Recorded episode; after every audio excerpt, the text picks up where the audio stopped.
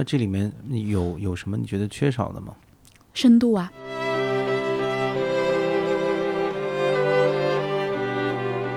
或者假装，这就是非常肤浅的对于表演的理解。你们争争论的这些呃艺术形式都消失了，对吧？它是现状，甭管是体制问题还是什么问题。对呀、那就是这个所以它的问题就不是才华的问题吗？戏剧不一样，你总是需要一群人，所以其实，在一定程度上，它是 privileged 的。在教育领域中的戏剧，最早可以追溯到1897年，在英国的乡村教师芬雷·强森意识到，在这样一种结构性的玩耍中，儿童往往能够更好地掌握其他知识。在那之后的一个世纪，戏剧在教育中的应用在英国演变了多种多样的形式。在今天，它的样态是什么？在经历了许多轰轰烈烈的教育改革后，它的存活率已经很低。可原因是什么？我请来了正在英国做教育戏剧研究的青年学者苏荣。苏荣在英国的一间大学正在做他的博士研究。他曾经在英国的国家话剧院、皇家歌剧院和小天使剧团的戏剧教育项目中实习和教授。在 Big Brum、Freshwater 等多家教育戏剧公司和中小学调研教育戏剧的现状。在录制这期节目时，他正好刚完成了自己论文的采访。他采访了很多我们领域中重要的作者、教授和老师，并且刚刚从最新一期的 IDEA 和 IDEARY 全会参会回来。我们讨论了英国政府对教育领域的约束和审查。戏剧学术圈的封闭、商业化的问题，以及他们共同的源头——一九八八年教育法案。在最后，我们也谈论到了中国的现状，我们如何避免陷入到英国的矛盾现状中，或者我们已经身处其中，我们如何走出来？这里是这是真的吗？我是曹曦，下面是我和苏荣的一次聊天。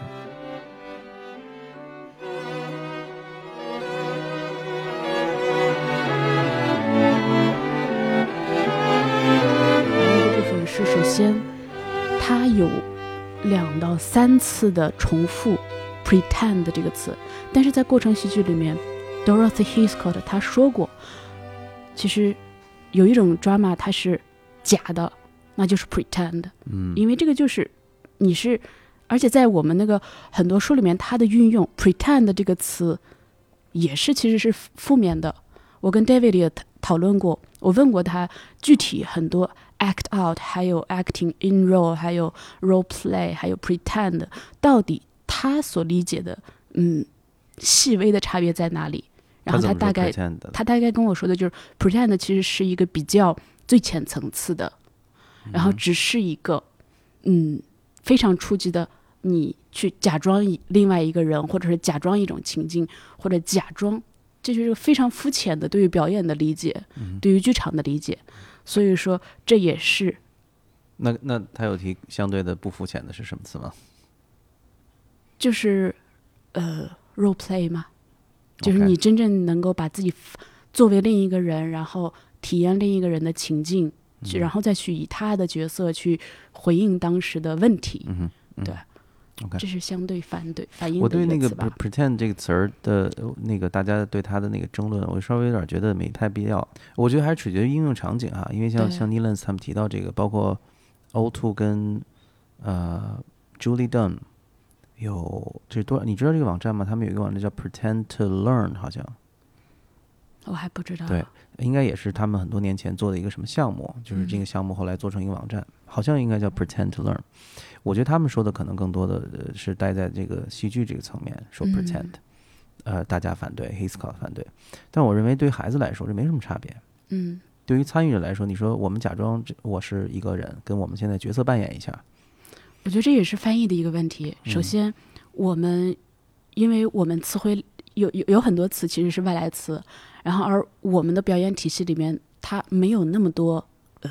一个词可以对应英语的很多词，嗯但英语的词典里面它会有很多的一个，比如说相对褒义、相对贬义，或者说有的时候是嗯刺激学生反应，然后有的是参与者反应，而有的时候是老师引导表演，然后学生刺作为一个刺激物，学生给予表演。我觉得它英语里面分的稍微比较细一点，你比如说说跟一个英国的孩子说 “Let's pretend”，我们是谁？他会带有那个相对比较贬义的部分吗？你觉得？我觉得，呃，在我的经验里面，只有在相对低龄的 Year One student 里面才会用 pretend 这个词。啊、OK OK，其实再大一点的就不会了。我至少没有经历过，嗯哼，嗯，至少三年级以上直接就他们说 be，直接就会是 be，或者说 like device，直接就会用 device 这个词了。嗯哼，嗯，现在你们就是我懂。或者直接就是会那那比如说会这样子。我同样啊，我现我完全站在那个那个魔鬼的这一边，想想象一下，就比如说他他他他面对的是全年龄段的孩子说的 pretend，还是他面对的是很很小的孩子？在这里是 level one 最低一级的嗯哼。是 pretend。嗯哼，就在非语语义词的这个层面，它双方最大的冲突在哪儿？就不提这个词儿，但是提他背后代表的那种意义层面，双方对于呃无论戏剧还是孩子的这个争议在哪儿？我觉得就是观念吧，自然而然就是戏剧观念。你你如果是假装，其实你就是一个外在者嘛。你在提醒孩子，嗯，我们现在假装我们在做什么什么事情，嗯但是其实如果你想要把某件事情尽量带出孩子的一个经验出来的话，其实你会尽量让他去进到这个角色里面，然后当你发现可能进得太深的时候，你会去嗯劝阻这个场景，嗯，这是我的理解。这那是假装他不就会，呃假装就会有这层保护啊？假装，我觉得是首先对于对于年龄段而而言，比如说一年级的小朋友，六，咱们说具体点，直接就是六岁吧，嗯他很容易相信所有的东西。以前我们在上课的时候，我们仅仅是在课间的时候看一个，嗯，讲到绘本里面小鼹鼠的收音机坏了，或者是小鼹鼠的好朋友小花儿死了这样的时候，小孩子都会伤心。那我立刻就会就会出来告诉他们这是 pretend，这是假的。嗯哼，我会提醒他们。但是，嗯，如果说我们我知道这个整体这个故事其实是呃有安全范围，没有这种这个 trigger warning 或者没有任何能够引发他们伤心这些东西的话，这个框架我是了解的，所以我不需要去提醒他们。哎，我们现在要假装做什么事情？我觉得这是对于一个整个框架，以及你到底在做什么事情，以及你到底希望从孩子的经验里面调取出什么东西，嗯，是有一个期待和有一个掌控，以及你对自己的呃也是一个挑战吧。对，因为我听到很多强调假装嗯的的实践者，他其实就是呃从看待对于孩子要投入里面的期待，就没有期待到你刚才提到的他要调动自己的经验那么多。嗯就对他来说，他就是这是个游戏，这是一种呃好玩的、有意思的、嗯。不枯燥的，然后尽可能的不以教师为中心的。虽然大多数这样的课可能最终还是以教师为中心的，嗯，对他追求的就是这个，所以我觉得这就是比较直接就是观念的不同，嗯嗯嗯，以及你的目的不同。对，因为很很多像上次我们讨论，也经常很多讨论最后都会落到关于保护这个层面，对。就是因为大家会觉得，那嗯，你你本来不就是一个小孩的游戏，我们花了那么多精力去研究玩耍，那这就是玩耍的一部分啊。那我们就会用一些，呃，还有另外一个词，现在都不怎么提了，在早期的那个 drama 的书里面特别多提 make believe。嗯呃，我从来也是对这个词，我个人觉得词儿，包括那种什么 drama in education、drama，in- 我都没有那么特别多的介意哈。因为从这个实践的角度来说，孩子不是特别在意这些东西，他才不在乎你这叫什么呢？你很有意思，你看我们剧团的这些小孩儿，他们当然因为孩子嘛，他都是反映成人社会，他有鄙视链，他就会他们都看不上自己学校的那个 drama。然后，然后我就说，那你学校的 drama 也是 drama，你不能说他不是，嗯对吧？他就是说，那张导演跟导的戏，跟李导演导的戏，你喜欢张导演的，你不能说李导演那就不叫戏。嗯我觉得，呃我觉得这里面很多争论，如果单单纯说那个词儿，可能他他争论不全面。但是你刚才说那个他背后的那种看怎么期待孩子的回应，我觉得是双方差异非常大的。对，就是一方，嗯，我听到过一些实践者，就是他觉得自己没有能力做到那点。嗯我不知道调动起来孩子的个体经验以后怎么办。嗯你别说孩子了，那就是成年人，我们社交场合里面，大家吃饭，然后突然一个人突然认真起来、严肃起来，你也不太知道怎么应对他。嗯应对别人的经验其实是很难的一件事儿。嗯但我觉得好多人可能逐渐把它转化了一种，嗯，戏剧观，说你就得这样做，那他肯定就是不行了。嗯，我觉得对我而言，这这这就像是一个，因为好多时候我在不经意的时候，课间或者呃孩子们跟我在签到啊这种比较放松的互动的时候，我有看到过他们课堂外这种框架之外的一些潜力，很有创意的地方。嗯嗯比如我签到的时候，我会画那个星星代表谁没来，他就会说：“哎，老师，你为什么画爆米花？”嗯啊，就很可爱。然后我就发现，哎，他们的创意其实可以迸发很多东西。然后我下节课，我就会去延伸我的上课的内容，我就会把童诗的部分再延伸一个深度，因为我发现他们反映给我的东西更多，嗯，那我就有这个义务，我就往下加深。嗯嗯嗯，那再再加上就是说，我们课间会做一些奇遇的活动，他们之间沟通啊，我发现谁谁两个之间有一点小矛盾，或者他们在有一种占有欲，或者是任何很很微小的小争执，或者是一种苗头吧。我看到这种东西的时候，我立刻其实会在短期内会相应的去换一下我的教案，我会去针对这个事情去做这个事，做这个做一下这个课题，因为尤其如果这个事情其他人也注意到的话，我会用我的方式去回应这个问题。我也想要挑战一下我自己，那我那就是这就是跟孩子相关的。那我在戏剧范围内到底我能怎么去回应这件事情？我又不把它做成一个很严肃的，嗯，一种讨论的方式。嗯，而我因为我看到它的一个辩证性，我就觉得这个未知。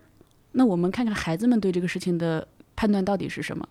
因为我们就是课堂，那我如果说有的时候家长会在的话，我也会告诉他们，这个是我们临时调整的一节课。那如果家长这节课大家是我们的旁观课的话，那我们一起来看一下。然后我会要家长课前、课中和课后都给我递纸条，会我会会让他们有回应的部分。OK，所以说，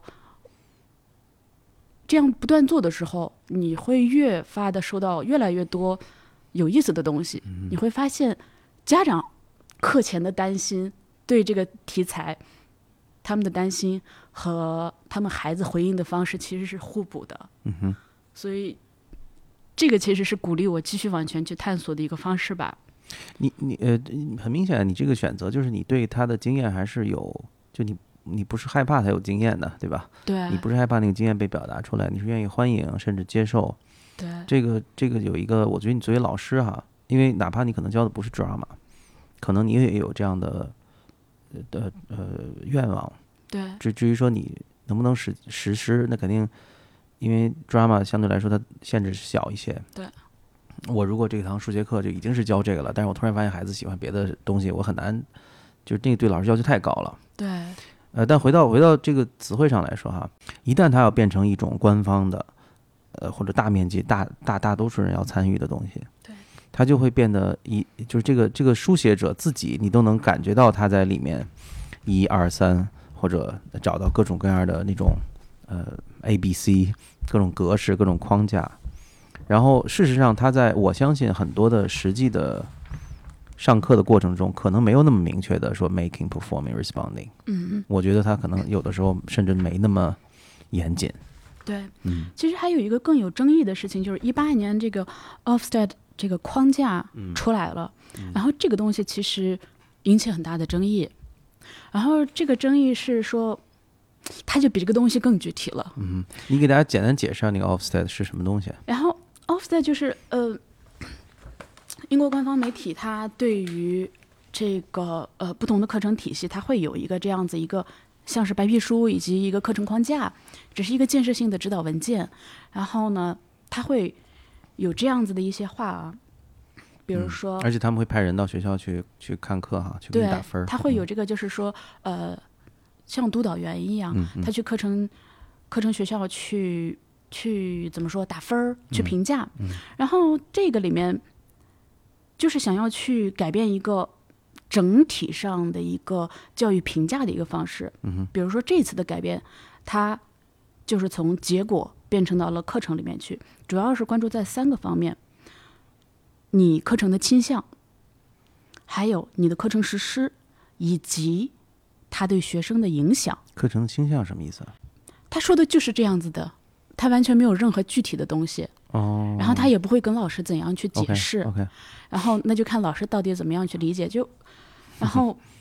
那老那个人来了以后，他就是你需要给他一个一你的一个就是一个教案，嗯然后呢也不是详细的教案，而是一个这样一学期的这种教案，然后他需要看到你的这种嗯，把一些怎么说呢，关键词汇知识，然后以及概念。完全融汇到你的课程体系里面去。它里面很有意思的一点是，我觉得这是一个可能是比较最近比较大的一个变化吧。所有的学生你都要教，包括特殊需要儿童以及有一些特殊症状的儿童。嗯哼，那这个可能对老老师而言就会是一个挑战。班里面就以前我教课的时候，班里面就有一个呃自闭症的一个孩子，整节课就必须要有一个助教老师单独陪着他，嗯把我所有讲的话给那个孩子重复一遍，嗯哼，然后我说要写什么东西，要做什么练习，他就单独带着那个孩子全部做一遍。其实对老师和对全班人会是一个很大的干扰，因为整个教室就像是有回声一样，然后那个孩子完全也会在回音里会有噪音，然后他有时候会非常的激动，我知道这个答案，他就会喊出来，然后甚至你说了一句话，可能三分钟之后。他想起来，哦，刚刚你说的是大家要说自己的名字，嗯他就会说一下自己的名字。所以说，我觉得这个对于老师而言，这一点会是一个压力吧。那他如果说一般情况下教学没有问题，但你要照顾到所有的人，你到底那这个督导员也会评估这个孩子到底对这个知识理解了多少。嗯哼，所以这是我觉得会是一个比较难的地方。然后，新的课程体系必须要挑战你学生的现有知识、现有的戏剧知识，然后再去拉伸他们的理解，并且将他们推向更深一度的，嗯，对戏剧的追求，或者也就是学习兴趣啊，可能就是延展他们的这种学习期待吧。嗯，然后对于这个戏戏剧的知识呢，就包括了，嗯，发展他们的戏剧意识，然后再去增加深他们的理解、理论以及实践的过程，越来越细了。尽管这里没有一个导向，会告诉你没有指导去告诉你你到底怎么样用这些直接的这些指引，但是他会说 Ofsted 想要看到你能够用适当的描述方式、适当的决定去传达这个课程，然后能够去选择最合适教学的方式。然后说希 Offset 又希望你的这门课呢是发展学生的自信，然后让他们享受阅读。这个阅读材料呢也没必要非得是 drama 的材料，你就可以用所有的不同的材料，可以是报纸啊，可以是所有的信息单啊，或者是他们自己的兴趣书单，或者本学期的一个推荐书单，能够只要能够表现出他们的一个呃阅读理解水平就好。嗯哼，通过他们通过他们的这个戏剧课、戏剧所学知识，所以说，比如说就是 K Stage Three，嗯，大概是十十岁以上，他就会是一个这样子，呃，就那种简单问答，嗯，就像这样子的方式，其实压力没那么大，但他描述的非常的夸张。Offset 希望你这样，Offset 希望你那样，对，因为 Offset 它是个行政，它是个官僚机构啊，对啊，它它的目的不是，它的目的是把这套官僚的语言传送传输到学校去，但是描描述的很虚，其实对啊，他就是说官僚就是这样的呀，希望你用合适的方式去系统的教孩子们系列的知识，然后嗯把他们的知识，这个也就是说这些必备的核心词汇、戏剧词汇嗯联系起来。这就那老师自己要去列这些核心词汇。那我看到过别人分享的，有列那个布莱希特的，然后有列什么哦这个、以。都可以，呃，对，嗯。然后他们分享自己的那个呃 slide，然后你就会看到五花八门的。嗯哼。哦，但这个需要提出来哈，因为他现这，因为很多人会认为啊，你看人家五花八门的没什么，不是因为这个检查，但是这个这个，我觉得这个程度和你没有人去，没有 Offset 这个机构，根本连连这个机构都没有，对。是不一样的，对，差别是很大的。因为其实是它是它是我觉得是有有一个依据的哈，我这儿还拿出来了一份很有意思的这份材料，这是这是中考的 drama 的所有的这个考纲，哦，然后以及往年的这个比如样卷儿，然后那个就是 A level 高考的，因为高考你是可以选择的嘛，嗯所以说就像这样子一样，其实你 offset 没有必要去做这件事情，因为底下的考试委员会其实会列这个东西。嗯而且。比如你看到那个 A level 里面，它就会有给你讲那些东西，你要阐释一段呃独白，或者你要即兴小组做一个表演，两个人做一个表演或者什么样的，你会有口述的部分。嗯哼，然后你看，比如说这个有一个是四十五分儿的，然后后后半部分是十五分儿的，然后有口述的部分，然后也有表演的部分。其实这份考纲一出来，那老师们自然而然会跟着这个东西去做了。你如果有独白，那我们就按照独白去做，那这里面有有什么你觉得缺少的吗？深度啊，因为这就是一个比较普及性的，非常普及性的。然后，如果你对于新手而言，对于学生而言，你没有时间，你又不是戏剧专业的学生，你本科之后，你自然而然你就知道我顺着这个书单去读就好了，我自然也就有了自己喜欢的剧作家怎么的。我高中生，我也没有时间去看戏，我的父母也不是做这个的，那我的兴趣可能就像我们以前上学的时候看那个，嗯，中小学生，还有那个叫，哎反正什么，如果你对英语感兴趣，你就订那个英语的杂志，嗯，然后你对编剧感，呃你对那个故事感写作感兴趣，你就订阅萌芽，嗯，这像这样子的一个性质，我觉得就是说，如果你是爱好者，我有个学生，他们他们那个学校是每天你是要花两个小时在图书馆的，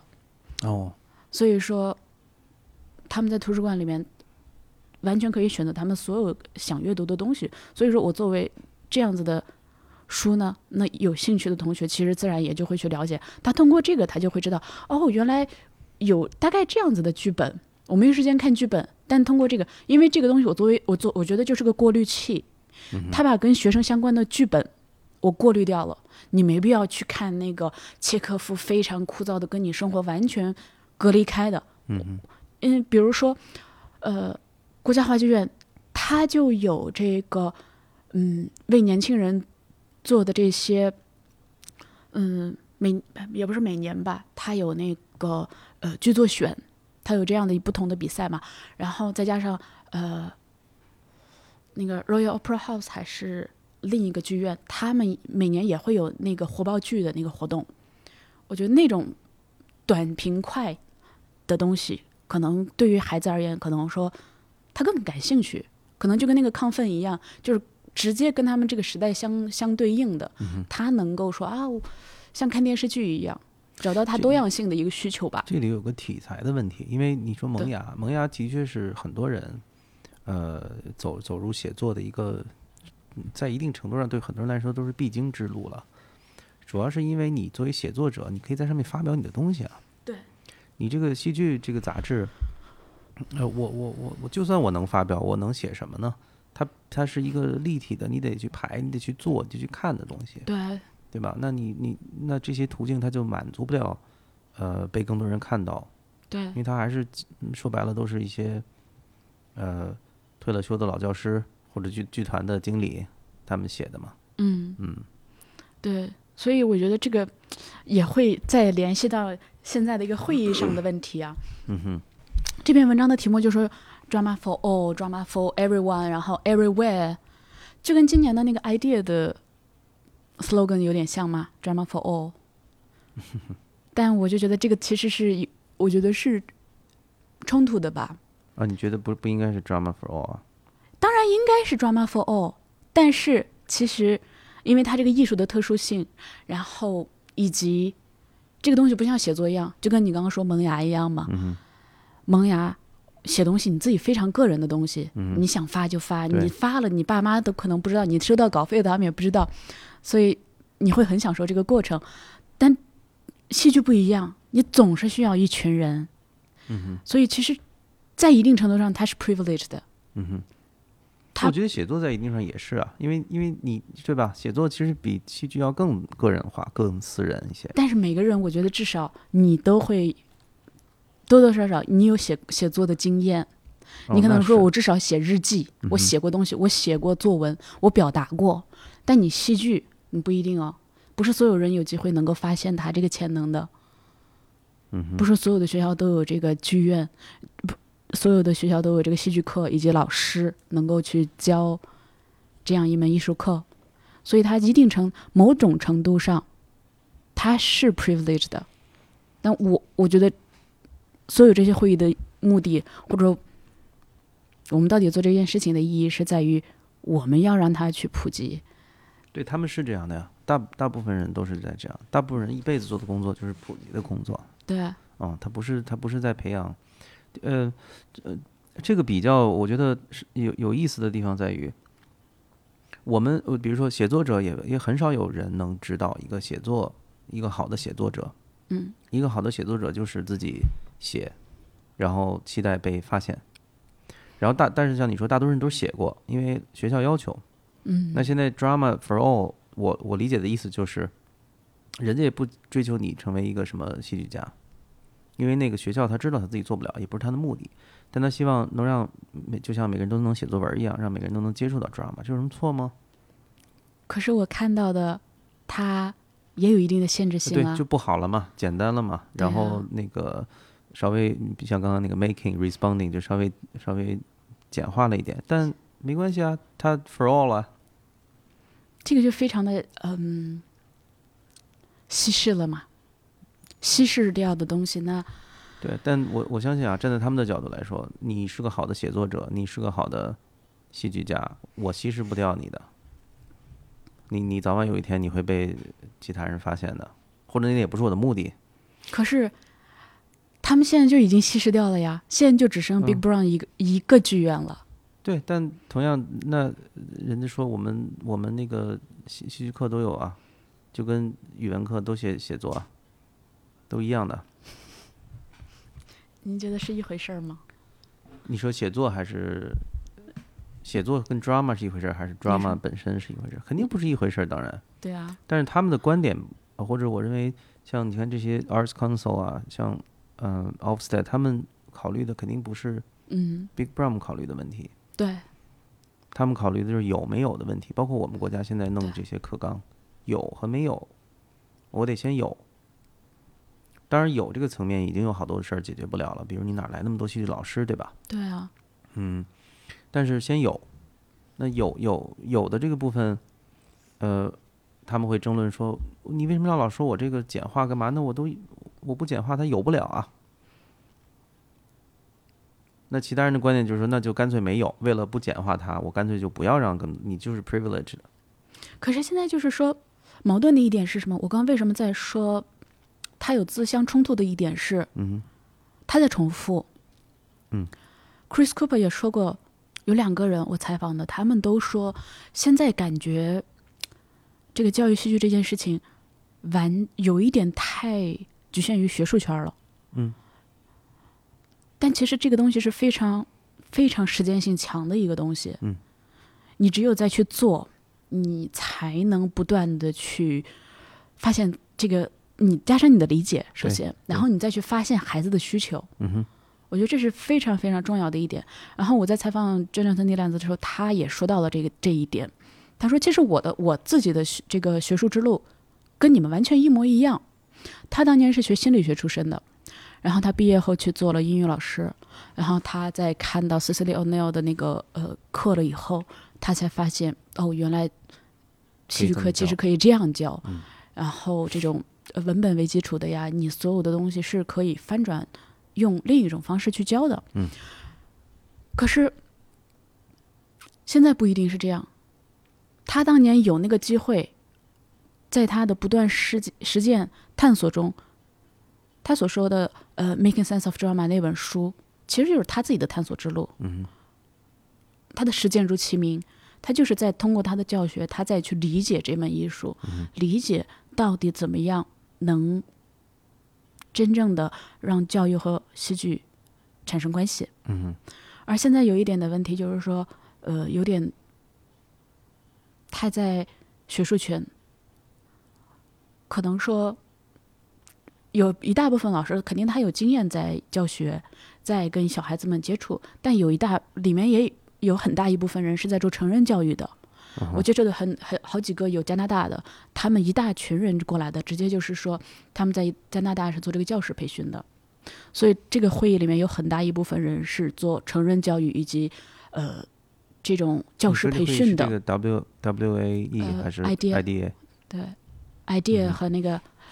idea 那个 I D 华 A 为对对 idea 嗯。这两个，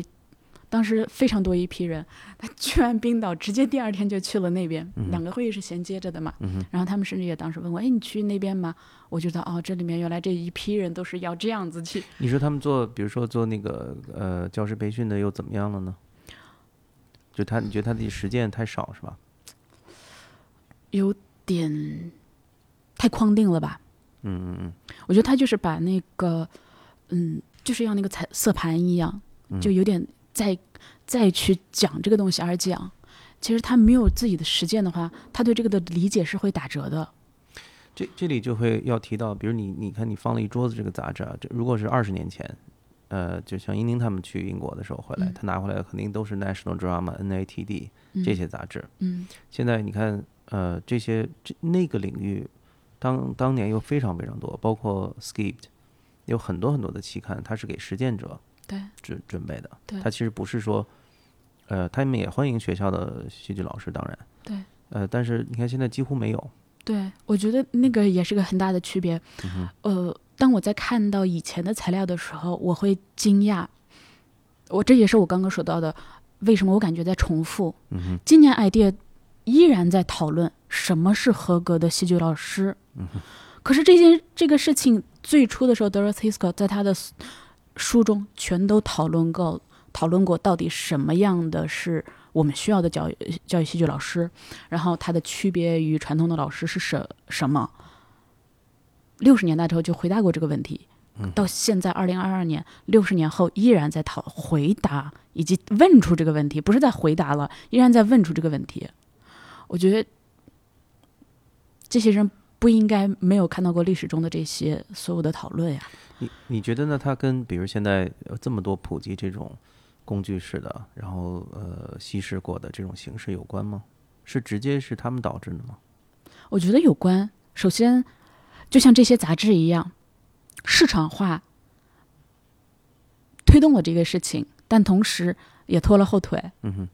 让这个东西稀释掉了，嗯哼，让这个东西变得流行了。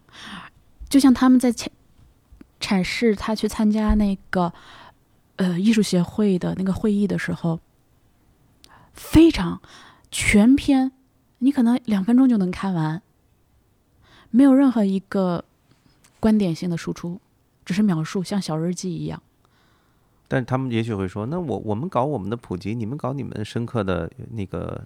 原教旨的 drama 去完了呗？可是他是代表他这个杂志去的那个会议，他应该是作为记者一样去前方发回报道，而不是写一个流水账。啊，我到了法兰克福机场，怎么怎么样？这那那为什么比如说 NATD 你不能自己你也有期刊，你就在里面写你深刻的文章呗？我们井水不犯河水啊。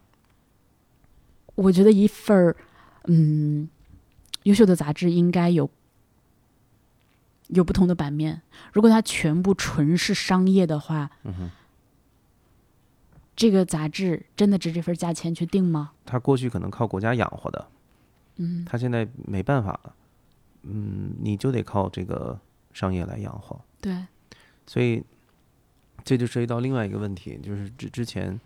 呃，可能现在还有残留着那张大纸，就是你说也许是 Nilans 设计的哈，那是嗯 Arts Council，那肯定是非常官方的一个一份文件。对。还有残残留的那么一点点 funding 能给，那但养活不了曾经历史中那么多剧团。对，那大部分剧团被迫的就是要做商业化的路线，对，就是自己养活自己。这个对于他们来说，一没有这个经验，二他没有这个市场，他并没有一个这么一个所谓的市场，戏剧的市场，所以只有可能像你刚才看到后面那个那么多赞助商啊，啊或者大家去参加展会啊，卖器材啊，对，因为这些东西都是可以从别处，呃，能产生利润的。对，这个是现在的一个比较大的问题。是嗯，就像呃，我刚开始去的时候实习的那个小天使木偶剧团，它是英国呃最好的几个木偶剧团之一。然后呢，后来的很多木偶艺术家是从他那边学习毕业的。他，我觉得就像他是一个，也是一个比较典型的剧院吧，辐射社区。嗯他那个辐呃社区范围内，他他在 Angel Station，然后呢，他附近的那个所有学校其实是他来做的，所有的偶剧课的一些课程的设置啊，然后在嗯跟孩子们做课这些东西，这也是一个生存之道吧。我觉得其他的一些剧院，其实他如果在不同的社区，他都担了这份责任，嗯，然后担了这份责任呢，他就会有一部分固定的资呃一个收入，嗯。然后再加上比如说，嗯，再举两个例子，一个是《The Voice of Holocaust》犹太大屠杀之声，他们就拿的是这个嗯大屠杀的一个纪念基金，嗯。然后以及犹太人的一个很多系列的基金，嗯。然后以及犹太艺术基金，嗯。它有很多，嗯然后再加上欧盟的一系列的基金，所以它完全不愁。所以说，如果说一些学校能够嗯直接报名他的剧，其实是那些基金直接付这些钱的，嗯哼，所以他完全以他只要能拼了命去填报所有的单子，他完全不愁接下来这一年的生计。其实，对，但这样的剧团肯定越来越少。呃，你能做这么专的，肯定不会很多。非常之少。然后再加上这个，可能情况稍微差一点的，就像是一些，嗯，更小型的吧，比如几个朋友攒一个剧团，嗯然后就觉得是他有这个社会责任。比如我认识的一个，他做的就是拥抱艺术是剧团，他做的就是只为这些特殊需求儿童去做表演。嗯然后我看过他们的工作坊，是给这个嗯星星的孩子来做表演，很难，因为那些孩子他的理解，他接受的方式不一样，你自然创作的方式就不一样，嗯所以他们做的时候非常的辛苦，他要做很多感官的东西，嗯所以对于这个嗯这个老师戏剧老师而言的话。他储备的知识完全是不一样的，嗯跟我们传统的课堂，你完全要调动不一样的东西。嗯你要调动所有，你要了解这个嗯自闭症的儿童，他对什么东西刺激，他对什么东西可能有兴趣，什么样的音乐，然后什么样的主题。所以他当时做的那个，我看的那一期是马戏团主题，他就做的热情澎湃，而且他以前是西区的一个音乐剧演员，嗯。他是有了孩子之后，他就觉得我有这个责任，在看不到我，他在看不了，就是说有小朋友在遭受这样的病痛，然后又享受不到平常孩其他孩子在一般学校就能享受到的戏剧课，所以他就自己做了这样一个剧团，然后他的钱呢就来自于一些呃超市啊，比如阿斯达这些呃超市，他们不都有这些嗯这个也有这些艺术基金嘛。所以哦他们就参加这个，然后呃，大家投票，然后他们就能赞助了，它不算是基金了吧呃，他们也有那种艺术基金，？OK，对，也算是慈善的那种，因为他们做慈善不就是免税吗？观察大部分剧团目前都是这个生态吗？就是仅仅维持一个，就是它不是从城市理事会或者艺术理事会拿钱，它就是从这些话题性的。我觉得，比比比如那那个两个吧，呃犹太大屠杀的这个是，然后这个特殊儿童的这个是，嗯，然后另外一个我观察的另外一个清水剧团，它就不一样，它就基本上就是，嗯，他是从 Art Council 拿钱，同时他又直接是卖课到学校，所以说他们是那个 N NPO 里面的，是吧？对对对。所以他其实直接就是说，一年也非常的忙，嗯然后他也做了很多年。他其实当时是，呃，在这个 Education Act 之后，他成立的，嗯三十年了嘛。然后呢，直接就是，所以他享受了这个政策的福利。那个剧社的创始人他是历史老师，然后他当时直接就觉得，哎，自己有这个戏剧戏剧的兴趣，然后他把他的戏剧课就呃戏剧化了，呃专历史课戏剧化了，然后做了以后觉得还反响还不错，然后后来他就从学校退休了以后，他就出来完全做这个东西了。嗯哼然后正好又赶上，正好就赶上那个 Education Act，然后他们那个 Education Act 出来了之后，他是跟我描述一下特别好笑的事情，就是说，那个出来了以后有一批钱，但是没人去申请。哎，你给大家稍微讲一下，因为我不确定很多人知道这个这个教育法案怎么回事儿哈。呃，当时那个教育法案就是说，教育法案出来之后，呃，这个戏剧出来了，但是它归属于英语课课程底下。然后，嗯，有一个老师就跟我们描述过，他说他们老师回来，英语老师还是什么老师，还是体育老师回来以后特别生气，就说，还甚至都砸那个黑板了，然后就说烦死了，这个教育法案一团乱改，就那种。然后，所以他就记得说他，他当时是小学。那个烦让他们学校的老师反应特别大，他们就觉得是比较乱，好像改是改了，但是好像改的比较乱七八糟的吧。所以说，当时那个之后，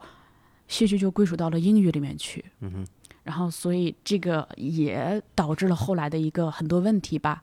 使得直接戏剧就变成了一个教育的工具嗯，education medium 嘛，这种方式直接它就归属到了一个学学科底下，它没有它自己的一个呃独有的位置，他失去了自己的一个，它是一个艺术形式啊，它就很荒谬，嗯，归到艺术底下，归到那个英语底下，然后但是你后面，你到底让他怎么教？英英语老师教这个吗？还是那个呃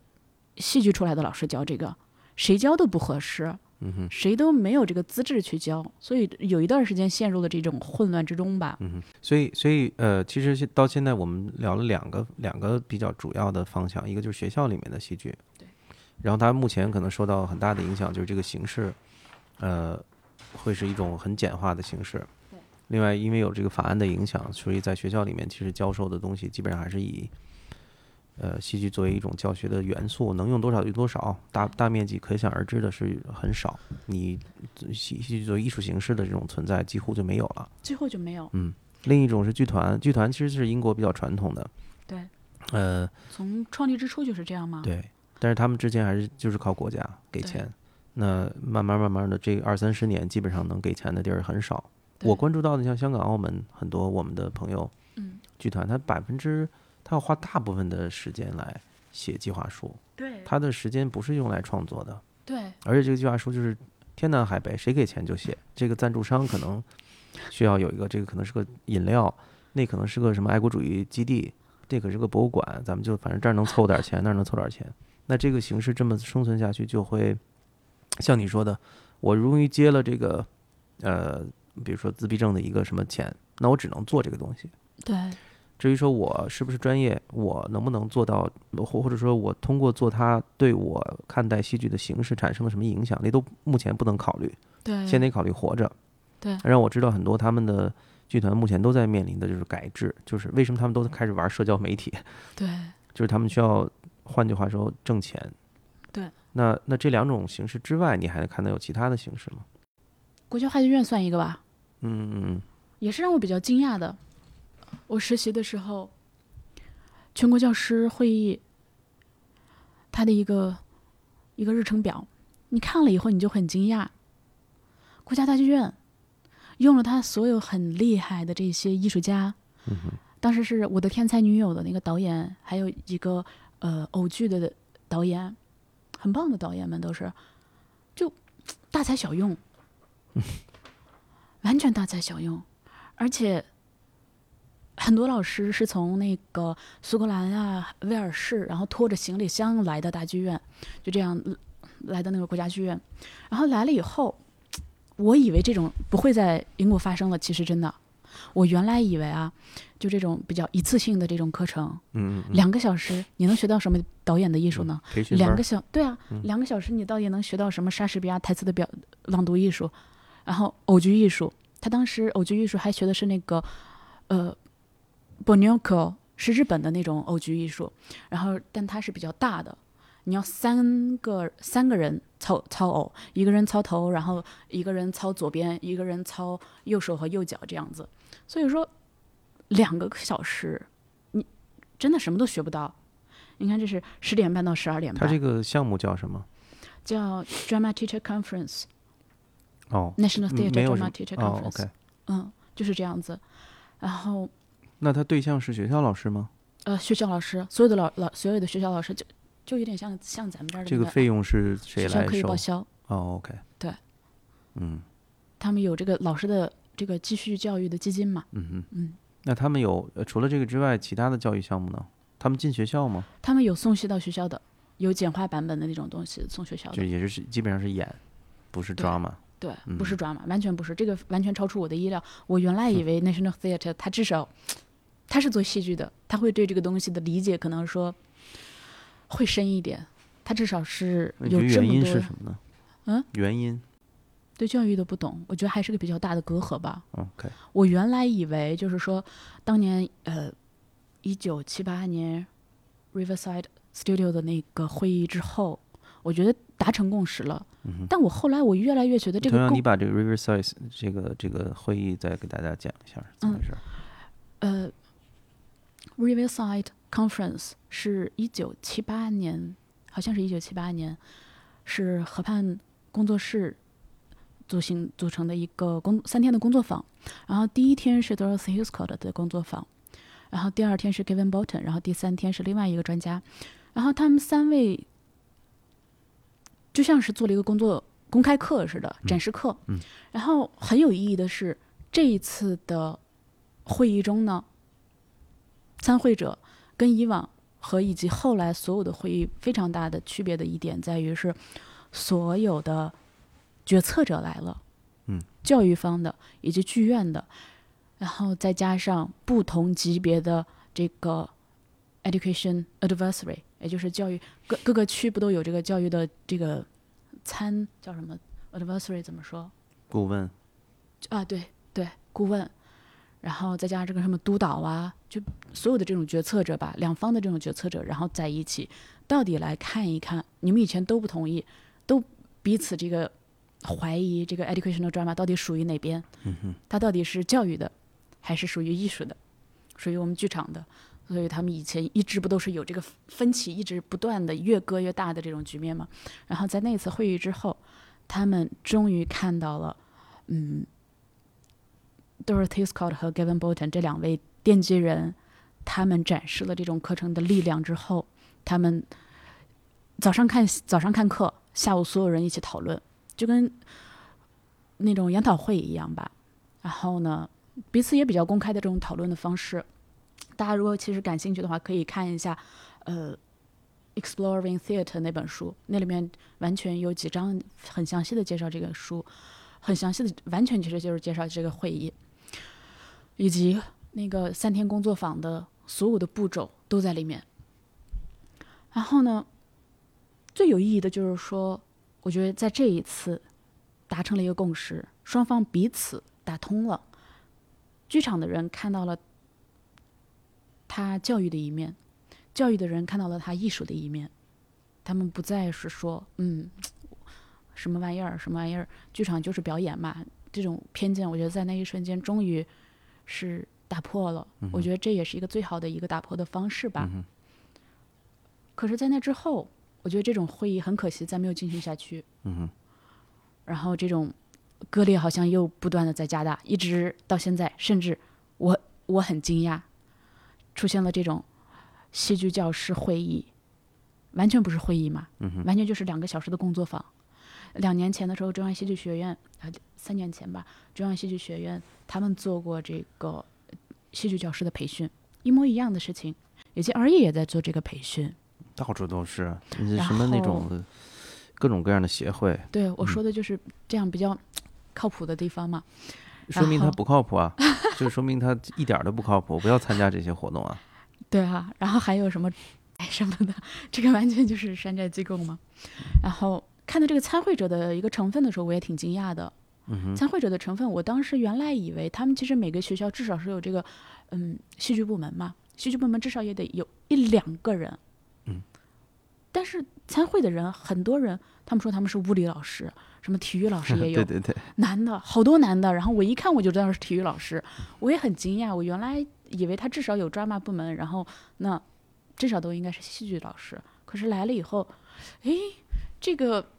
就这种非专业老师的比例之高，我是没有想到的。然后他们再来参加会议的时候，你看再去说用一个安静的空间作为导演，然后再加上嗯木偶剧院，然后再有这种舞台灯光，还有舞台监督。舞台监督那个本，舞台监督其实那天是我的第一个工作坊，然后我在那边做做记录的时候，然后完全在拍，他们很激动，老师们很开心，哇，看到了舞台背后的这种机密的这种感觉，然后看到这么厚的一个文件夹，给他们展示所有的 Q 扣点在哪里，然后什么灯光的 Q，然后演示一遍他们到底怎么工作。嗯，我觉得满足于这个之后旅旅是什么呢？游项目，旅游，对，完全就是嗯公费旅游嘛。你完了之后，你学校首先你没有这些这些问题，你没有这些 Q 点什么问题你还不，如直接带孩子去看呢，对吧？对呀、然后你学那种呃道具的摆放方式，可能唯一那个是比较有用的吧。你到时候演演出上台或者什么的话，你把那些东西贴起来，然后你上台的时候按顺序拿就好了。但其实你也完全没有必要来到 NT 来学这个东西嘛。嗯你你学校一个 OCD 你就可以做到的事情，嗯对吧？所以我觉得确实是非常的可惜吧。唯一还有比较好的一点就是说，嗯，我的天才女友的那个导演，他是最长的一个工作坊，两个半小时。然后呢，早上做了他的工作坊，然后下午就晚上就看了他的戏。我觉得这个是唯一我觉得可能对他们而言比较有用的。可惜呢，选这个的人非常之少，才四个人。啊，为什么呀？我也不知道，我非常惊讶。然后以及，呃，以及到人数不足，然后我需要去助教一下，跟他们来配这个台词，嗯，然后就也很很惊讶吧。那那所以我们现在看到的，我们听到的基本上就是一个整体的 drama 和 theater 的一个是在英国的衰落啊，就是各方面的衰落。继续再分裂吧，我觉得是。那你你你你看到有没有就是稍微有点让人感觉有有点建设性的，我们能学习的部分？我觉得我们能接学习的东西特别多。首先就是千万不要犯同样的错误，比如哪部分的错误？挺多错误的。比如，首先就是说，呃，这个新新课纲里面，嗯，把它完全变成一个剧场导向的东西。你说的是我们的新课新课对对对 OK，我们的新课标里面，艺术课标把戏剧放在了新课标里面。其实有一点很，你是说不要把它当成艺术导向的东西，还是说要？我是说不应该把它纯变成一个剧场演技为导向的，嗯哼，OK，以培训演员为为目标的。嗯哼，Roger Wooster 说过：“你你你说，其实我们训练，我们所有人上体育课也没有这个义务啊。我们上体育课也不是为了大家都变成这个破纪录者去参加奥运会啊。我们为什么？我们的体育课其实就是跑跑跳跳，然后就是就是他们的体育课当然会更那个什么一点，舞蹈的一些韵律啊什么这些在里面啊。而我们的体育课也没有那么大的压力吧？为什么戏剧课反而会变成那个样子呢？它的偏向完全是错，有一点偏差的吧。然后说这 Worcester 其实他他贡献了很多特别有意义的点啊，很可惜他十月五号的时候逝世了。我是在一九月五号的时候去见到他的。他其实说，他觉得教育戏剧其实首先是一个让孩子们有一个地方去实验他们的想法，孩子们作为一个参与者，完全没有表演，只作为参与者去实验他们的想法，不是为了去训练成为一个职业者，嗯去训练技巧。嗯哼，OK，但你你说新那新课标里面，呃这这里就产产产生一这么一个问题啊，对于制定课标的人来说，嗯我邀请了这个国家最好的，呃，至少官方上吧，比如说这几个戏剧学院，嗯，还有外面的这些这些专家，我来制定一个课标，我制定的是戏剧的课标，嗯那我就要找戏剧专业的人。然后现在你告诉我说不要把它都变成剧场技巧，那别人就会觉得那你在说什么呀？然后英国又不是又那时候人家英国做得好，英国是鼻祖，那英国人都在 English 里面，那你又不能又不同意让我放到 English 语言里面，那你这是要求到底是什么呀？首先，我觉得它是，嗯，它是一个艺术形式，它有它自己的一个，应该在课程里面有它自己的一席之地。但这个一席之地呢，它不应该是作为一个不单纯表现为一个艺术形式的教育来，美学形式的教育来形出现，不应该只是说，就像我们目前的问题，它就完全只是说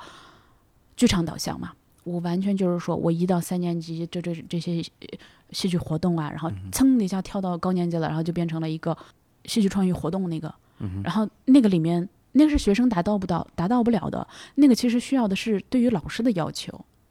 哦，稍稍等，我们就先先谈这个，就是你说他一到七年级，比如都是剧场的学习，那我的目的不就是学这个吗？我的我就是学艺术啊，我就是把它当艺术来，然后也都是一帮搞艺术的人来定的。可是你说要把它当成艺术形式，它就是艺术形式啊，都是中戏的老师定的啊。可是这真的是 脱离了儿童的需求啊！儿童的需求那你不是说我们考虑儿童需求了，儿童需求就是，呃，你你搞不了，不是每个人都是运动健将，也不是每个人都是莎士比亚，这就是我们考虑儿童需求。儿童考虑不儿童给他，你要花一节课给他讲什么叫备胎，嗯什么叫独白，嗯，这就是我们考虑的。可是那可是课标出来了以后呢，其实嗯学的就是表演的技巧啊，对啊，那个不应该是艺术形式啊。艺术形式是只是一个工具，只用它来去探索、去表达你知道你为他们的想什么说不通吗法就好了？。就是我我已我认为我已经非常，我觉得他们都不会有这个耐心跟你争论这个。嗯我觉得孩子的需求这点这个点，嗯，就根本不在制定课章课纲的人的这个思维里面。嗯，因为他的需求点其实是在于培养未来的一个适应市场的一个工作者嘛。我甚至觉得 Offsted 里面也提到了我这一点。对啊，但是你看 offset 就是就是我们制定课纲的人，我认为跟你说的刚刚的那个研讨会特别像，就是你去开会，因为这种会，我我我我我老去开，就你也不知道为什么你去，你也不知道周边的人是谁，然后你们坐在一起要一起制定一个大纲，最终的结果就是张三你写这个，李四你写那个，所以我我甚至认为你把他们描述成啊，他们要制造一个符合市场的，就我们都哪怕反对的哈，嗯。符合市场、符合工种，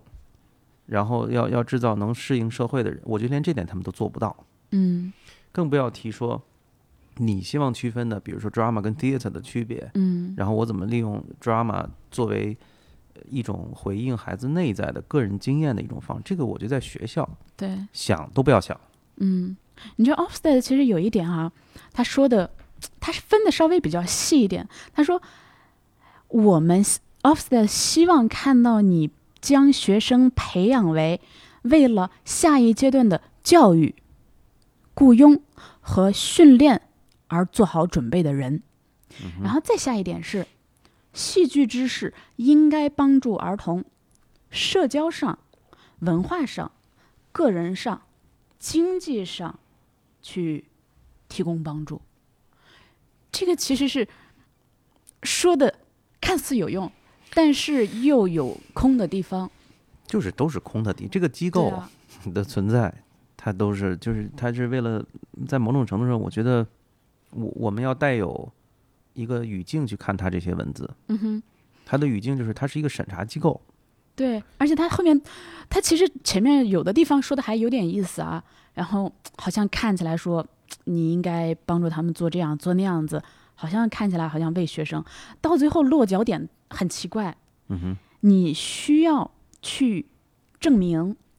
一些，也就是合理化吧，你需要去合理化所有的关键的知识点，还有表演技巧，你所教的这些东西是能够帮助到他们的。嗯哼，同样表演技巧能够帮助，到他们。但你看我作为制定课站在他们那边啊，你我我这里就都是表演，表演是艺术形式啊，你剧场学的就是这个东西啊。可是以前我们，就比如拿我的呃经验来举例啊，以前我们在教学的时候，我在嗯不同的学校教课的时候，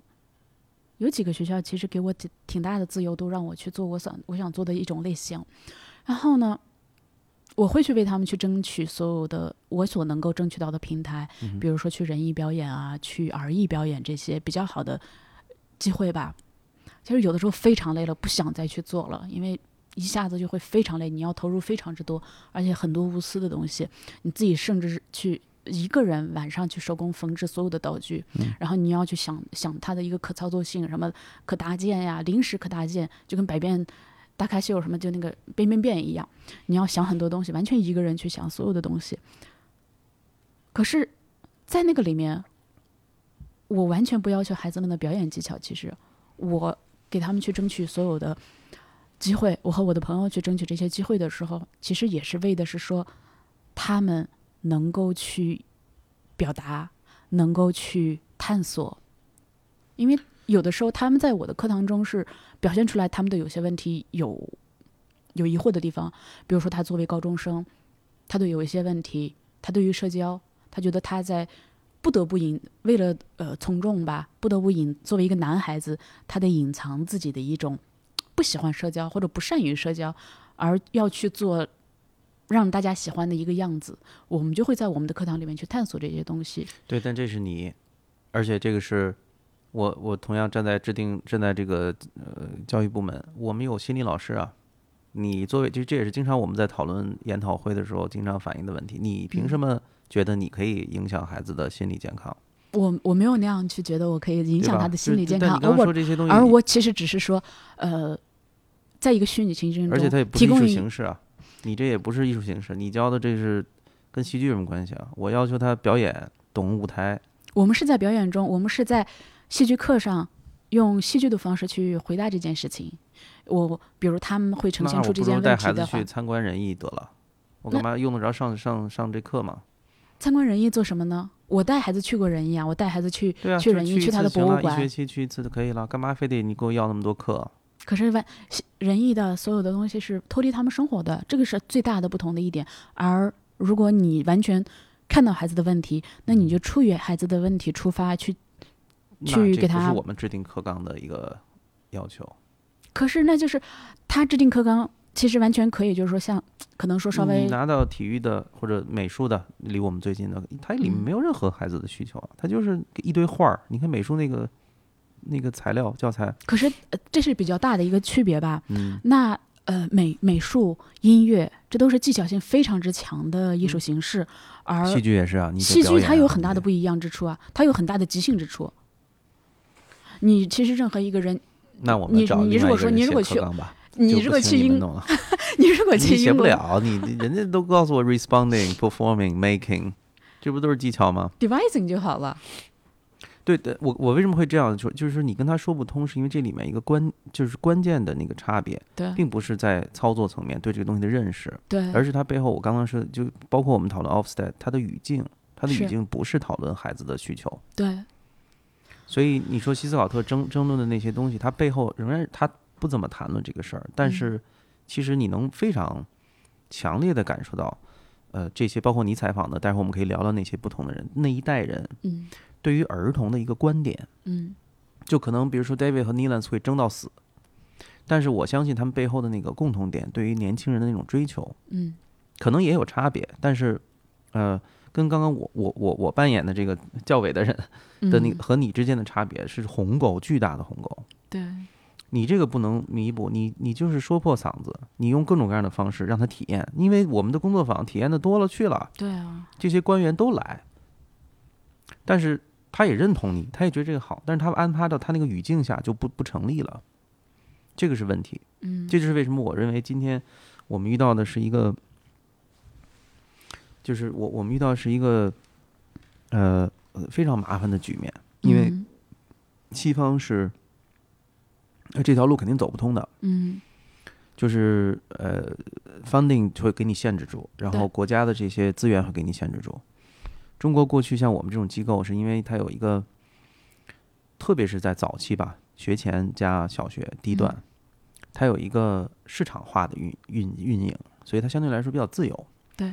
但是双减之后就没这个了。那我们大面积的实践者要回到呃系统中，回到系统就会遇到刚刚说那个问题。对，那那我的课纲规定我就要教这个，甚至我认为我们都到不了那种像 Offset 写的那么那么好的那种官僚的语言，我们就是反正有就行，嗯。就是混乱的。嗯，我刚才还在翻这个 GCSE 啊，这是英英国呃中考，中考对，它里面也有 theater and education，但你看里面那个 target audience topic multi rolling 是什么都不知道，educational information 这都不是什么 theater and education 的东西，对啊，所以那我们现在再在这个层面争论，它是争不过的。嗯，就是说我我其实拿出这些所有的这个呃杂志啊，还有这些考试材料的目的是说，不要不要继续走这样子对一条路，不然的话会走成因为因为我们现在就已经是全部是，呃，我们可能两两个公共系统吧。刚刚在英国说，一个是学校，对就是由英国的呃它的教育部门加上 Ofsted 这种审查机构，对然后从上到下就一以贯之的，对呃，他失去了之前七八十年的那种自主性，肯定是没有了的。那我们学校也一样。另一个就是呃院团，院团会有各种各样的项目，国家给钱拨款。那我们这两个方式，其实在我看来跟英国一模一样，是走不通的。对，所以说我觉得他们这个就是这就是他们的经验。嗯哼。然后 Roger Wooster 其实他就说了，这个我当时问过他，比较后面的时候，我觉得我问他，你觉得这个 process drama 在一个新的 context 里面到底怎么样是一个生存的可能性？嗯。然后他就说，他绝对能在新的方式可生存下去，因为他觉得是说在，他跟你的观点其实特别相似。有一点，他说到说他他完全对于校长或所有的这些决策者而言是很难理解的，因为他们就是预先设定，你说什么都没用，他就是预先设定这个东西就是表演。对，因为就跟 Dorothy Scott 也说过，因为他们只看过表演，所以他们对这个东西的就是先见的偏见，自然而然就是这就是表演呀。嗯你再怎么讲，说一百遍嗯啊、表演嘛，戏剧嘛，表演。然后所以说，自然而然这个东西，而导致了它变成了一个排外的东西，而这个排外的东西导致了 TIE 衰退。嗯哼。然后它这个衰退就导致的是这种来自于呃课程时间的压力，这是一方面。然后另一个方面是来自于嗯，因为考试而要去学习事实的这种方式，所以给予戏剧的空间其实非常之少。嗯。然后这种就不断的再往后极端下去，然后甚至说到现在就更不好了嘛，完全就偏重在 STEAM 课程上，而且尤其在那个疫情期间，甚至完全取消戏剧课。直接让位给其他课程的空间在哪儿呢？他觉得就是说，之后戏嗯 p r o c e s drama 的空间就是在其他的一个文化情境中，OK，只有比如取自于他自身的文化。他没有比如，但他就是说这是一个唯一的方式，因为他在英国诞生，他自然而然有他的一个政治历史情境。他说，嗯他们那一代人如果在当今，绝对成不了戏剧老师，因为他们没有资质，他们没有学历，然后完全就是从。你想当时那个呃 Dorothy Scott，他那么年轻就，而且特聘为就是大学老师，然后 David 他们都是，然后以及 Mike Fleming，然后 John Otto，他们都是中学老师，然后后来当成了大学老师，甚至都是非常好的大学，呃，多伦大学啊，然后那个呃中央英格兰中央大大学。所以说，他说这个这些所有的情况在当今是不可能发生的。嗯哼。然后 Dorothy 如果在当今，他也不会成为大师，哦，所以他不会被理解。其他的文化语境就别的国家。就是一个呃，首先因为这个当下的教育的情境在英国已经在衰退了，不仅仅是教育，而是整个极端右翼吧。所以说，不断的一种自由度越来越少了吧。所以说，这个东西已基本上是过了它辉煌的时候，而它衰退是必然嘛。所以说，它再次发生出它的光辉的话，那自然就是说。在一个不同的情境之下，然后再结合当地的不同的一个根吧，然后再发挥出来。OK，只有这种方式，对我我不知道这个根是什么，嗯。他说的这个是什么？然后那个我 Mac Fleming 其实也说到这一点，他说其实可呃呃，英他说中国可能会是一个很好的一个一个地方，因为我们我们会有这个戏曲的传统，我们对戏剧，我们对这个艺术形式其实是自自身是有很大的一个熟悉度的。他说这个可能会作为一个土壤，所以说。他说，但具体怎么样，他确实不知道。都像是一个美好的愿望。很很很很难去实现吧。但看到底怎么样，我觉得完全这些东西是，如果说所有的这些经验，所有的这些，我们把这些东西如果说谈论开来的话，不要走成这种极端，或者不要走成这种浅的，或者不要再走成这种考试的这种，他已经是他都这样了不。知道他在说什我么的这种情况的话，所以要规避掉嘛。你你你你你个人可以规避这个这个国家，它有一些趋势，很多时候是很难避免的。这就是它已经是这样了。这就让我跟你提到的邮件里面提到的，这就是一个系统性的问题嘛。对啊，如果说真正在研究这个的同学们或者说学者们，嗯，他能够把这些问题再去集中去讨论、阐释出来的话，把自己所观察到的，然后我觉得点仍然是在你怎么连接到这个当下，就因为这些东西很容很容易变成是一种，呃，因为我们的我们领这个领域里面学者有一些学者就会说，你看我告诉你了，西方不行了，你不能走西方那套。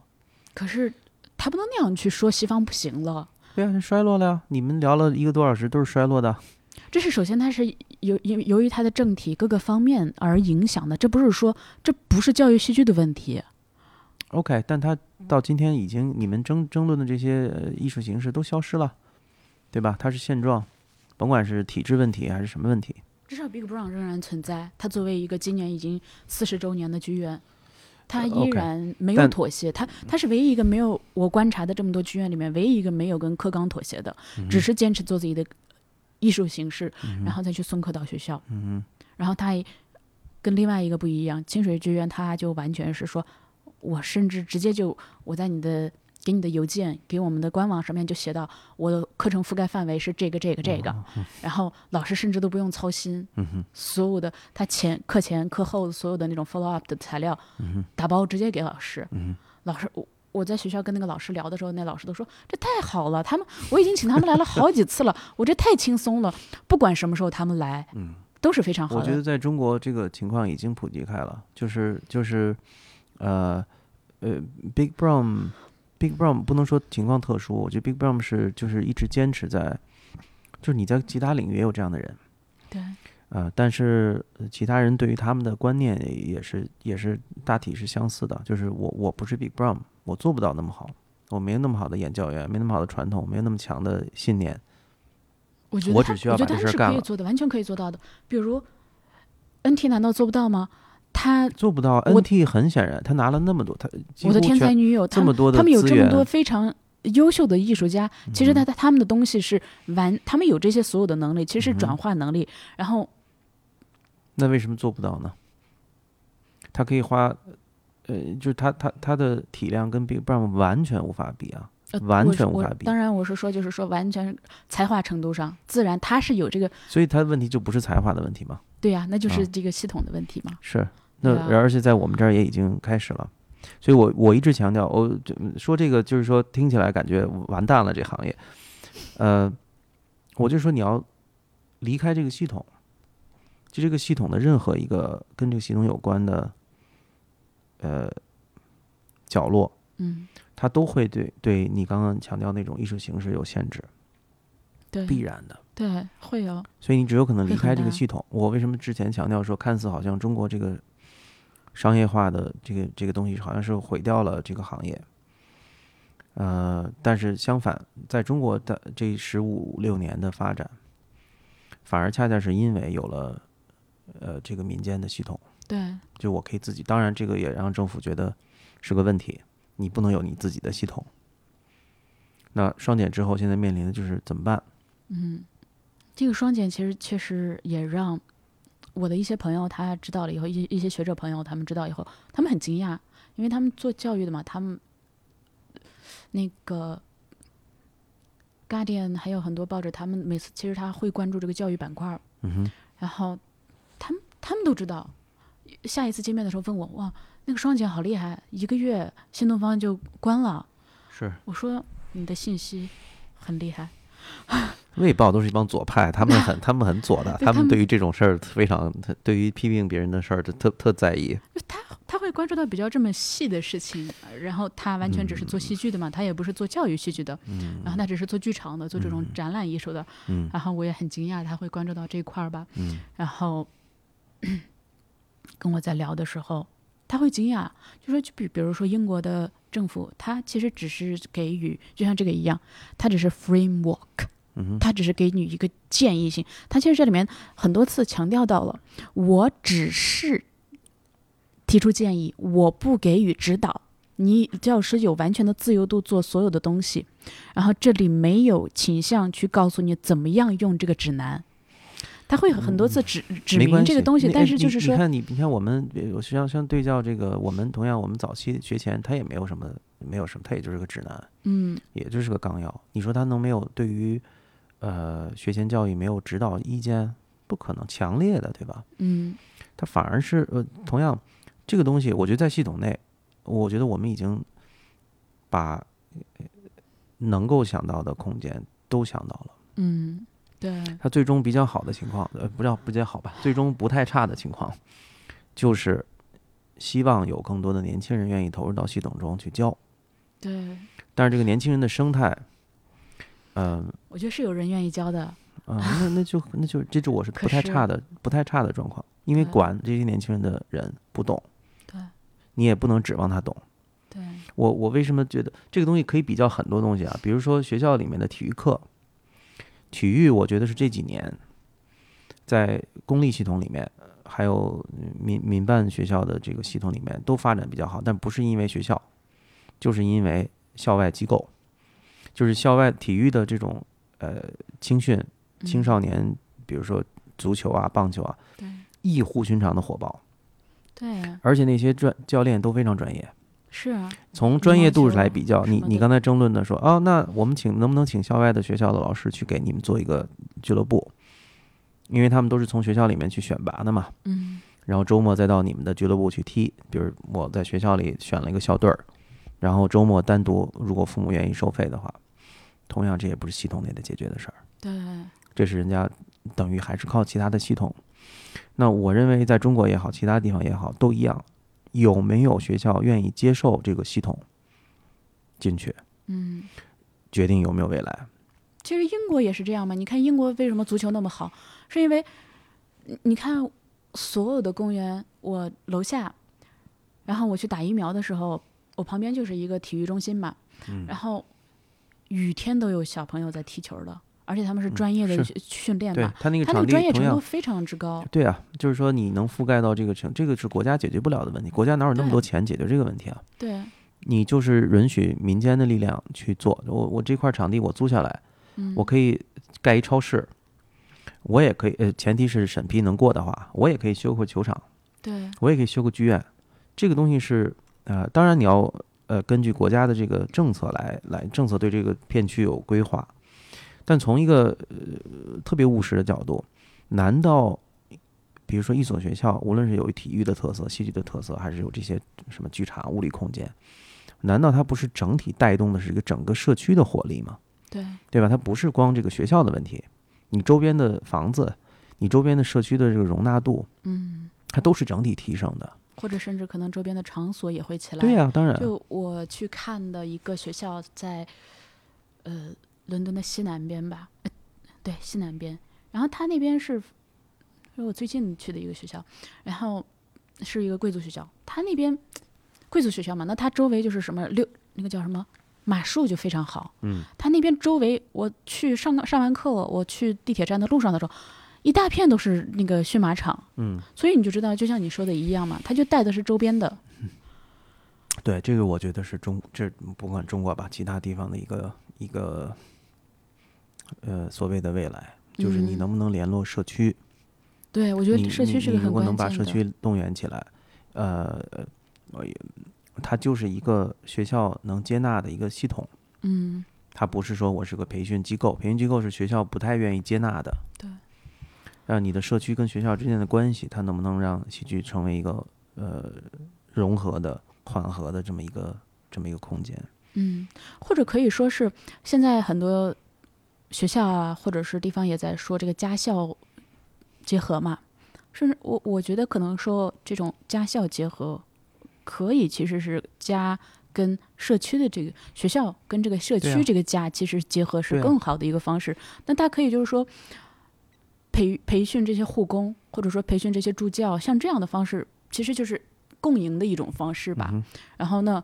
孩子们回家了以后，回到社区，他能够也有一个比较好的生态。嗯哼，我觉得这是可能说，比起直接说我一对一跟家长去弄，这家长没有那个精力这样子的呀。对对所以自然而然，如果说每个社区就像那个小天使剧院一样，它辐射它的那个社区，整个附近的学校的戏剧课，嗯然后他们就做得非常之好。他们不同的年龄，小一点的他们就做那个什么纸偶，然后再大一点，呃，什么杯子偶，然后再大一点就会是那种毛线偶，然后做头发呀什么的，然后再大一点，可能到三年级的时候，他们甚至就会做那个，呃，爱德华利尔他的荒诞诗。爱德华利尔其实是呃受到那个《爱丽丝梦游仙境》去做了好多那个那种荒诞诗，然后鲁迅还翻译过他的很多荒诞一一些吧，几篇荒诞诗，很搞笑的那种。然后他会跟学校去配合，引发孩子的创意，去贡献他们这种对这种荒诞诗的他们自己的阐释，因为那个也是关于梦境，然后睡觉，然后是一个那种会发光的鼻子那个聚焦，然后孩子们哦，阐释对于那个剧本的理解啊，对这个故事的理解，然后他们甚至会做出不同层次的、不同级别的这种剧目。专业他们剧院做的是剧场版的演出，而孩子们呢，可能说他们在教室里面做就做这种盒子剧场，嗯，盒子的木偶剧场，然后小组的木偶剧场，然后做他们自己版本的这个会会发光的鼻子。然后有的人如果有条件，他就可以，他们这组就做这个定定格动画这种版本的这种呃木偶，或者是那个呃粘土的那种。所以说，这个就我觉得体现出这种年龄的层次是很有必要的吧。然后这个剧院，它是英国这么强的一个剧院，然后它能够把它的艺术家用起来，艺术家又培训这种呃这种助教，然后助教再去学校一起再去做所有的项目，那这样就效率其实很高。剧院出一个人，然后出几个助教，然后一下就能覆盖出很多东西了。这个需要有有有钱有资源才能做，就你的社区，嗯，因为社区要匹配这样的人啊，或者你嗯学校也要有这样的资源，这个东西还是我说的，你就不绝对不是能很快的普及开的东西。嗯嗯，但我认为但我认为对，就是说你社区里面能不能联络到社区周围的场所，然后吸引外面的人进去，不是以培训机构的形式，对。就是你吸引这样的比如教学艺术家。对，我觉得我们很很缺的就是助教这个东西。你看嗯。他们那边的师生配比率就非常之高。嗯，啊他人少嘛，对啊，嗯。十个孩子，我当时我看啊，十一二个孩子，嗯，加上那个特殊儿童的话，那就三个老师了，嗯嗯。一个老师，一个助教，再加一个特殊助教。你在一个小的群体里面是可以解决这个问题的。对我们因为很多事情时候老想把一下把事儿都，就是老老要办大事儿。嗯，你其实，在自己的社区附近匹配人、匹配资源，不是一个很难的事儿。对。一二线城市我们都有